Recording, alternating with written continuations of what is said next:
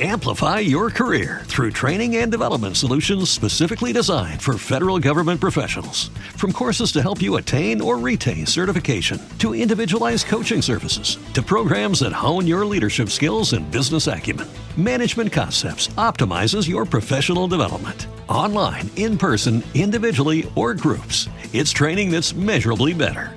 Learn more at managementconcepts.com. That's managementconcepts.com.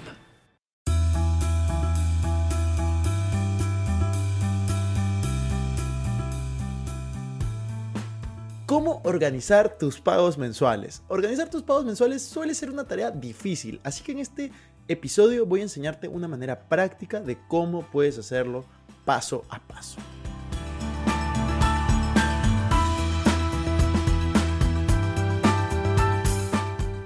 Hola amigos, ¿cómo están? Bienvenidos a un nuevo episodio de Invertir Joven. Mi nombre es Cristian Ares y les doy la bienvenida. Este podcast tiene como objetivo principal darte las mejores herramientas y los mejores tips para que aprendas a manejar tu dinero. Aquí creemos en la importancia de la educación financiera como medio para alcanzar tus metas y tus sueños. Recuerda que en este programa siempre hablamos de inversiones, finanzas personales y de emprendimiento.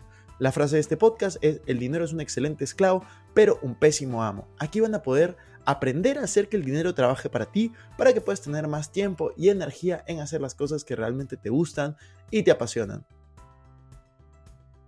Los pasos que deberías de seguir para poder organizar tus pagos mensuales son los siguientes. Número 1. Identifica tus gastos recurrentes. El primer paso que tienes que seguir para poder organizar tus pagos mensuales es identificar cuáles son tus gastos recurrentes. Con gastos recurrentes nos referimos a aquellos que llegan cada mes sin importar cuál sea. Los más comunes son la factura de electricidad, teléfono, comida, hipoteca, alquiler, entre otros. Una vez los hayas identificado, será necesario que realices una tabla de Excel o el programa que prefieras utilizar, incluso lápiz y papel, y los anotes todos. Número 2. Identifica tus gastos anuales. El segundo paso que deberías de hacer es identificar estos gastos que suceden probablemente una vez por año. Suelen ser montos más grandes y suponen un esfuerzo considerable. Entre estos se pueden encontrar los impuestos, seguros, matrículas a colegios, entre otros. Una vez identifiquemos el monto total de estos gastos, pasaremos a dividirlo en 12 por cada uno de los meses. Paso número 3. Suma tus gastos. El tercer paso es sumar los gastos tanto mensuales como anuales para saber cuál es nuestro costo de vida y qué porcentaje de nuestros ingresos representa. Una vez tengas esto calculado, será mucho más simple fijar metas financieras a futuro y ahorrar o invertir según sea el caso. Paso número 4. Crear un fondo de emergencia. Ahora que ya tienes organizado tus gastos mensuales, es un gran momento para crear este fondo de emergencia. Si bien ya has calculado la mayoría de los gastos que tendrás durante el año, siempre suelen surgir imprevistos.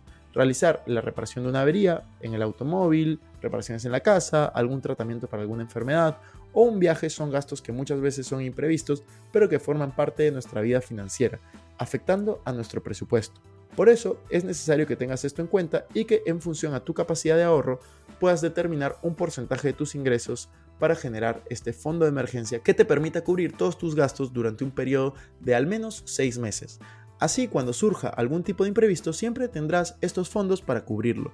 Es importante que tomes en cuenta que el concepto fundamental de este fondo de emergencia reside justamente en la palabra emergencia.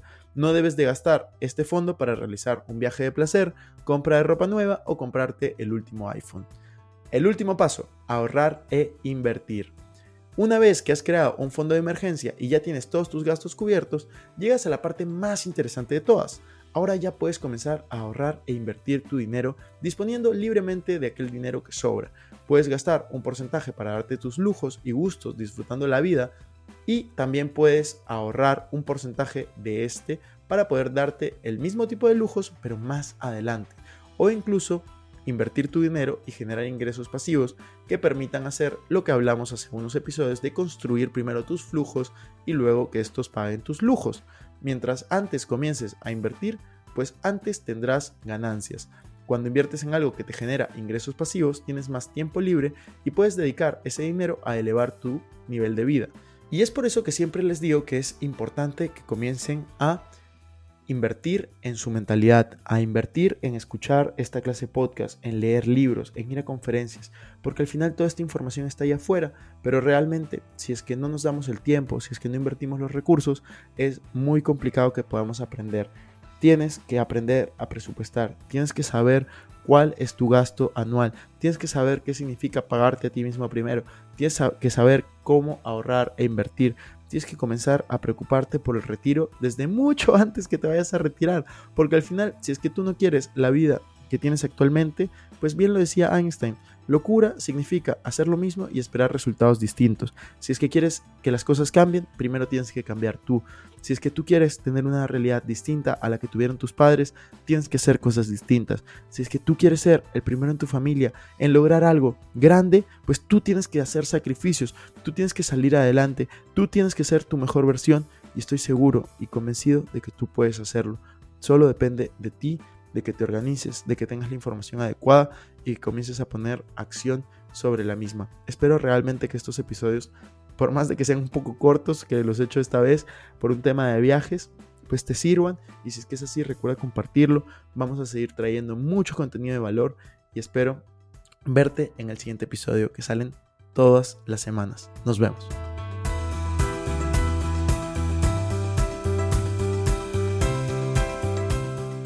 Bueno amigos, eso fue todo por este episodio. No me quiero ir sin antes invitarte a que te suscribas a mi canal de YouTube. Me puedes encontrar como Cristian Arens. También a que me sigas en Instagram y TikTok como Arens Cristian y que te unas a todos nuestros grupos gratuitos que los links van a estar en la descripción.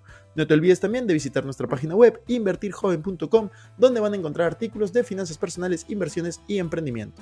Si nos estás escuchando desde Spotify, no olvides ponerle follow para no perderte ningún episodio. También pon 5 estrellas y deja tu comentario. Sería genial que puedas compartir este episodio para ayudar a más personas. Gracias por estar aquí, conmigo hasta la próxima semana y recuerda que la frase de este programa es el dinero es un excelente esclavo, pero un pésimo amo. Hasta la próxima.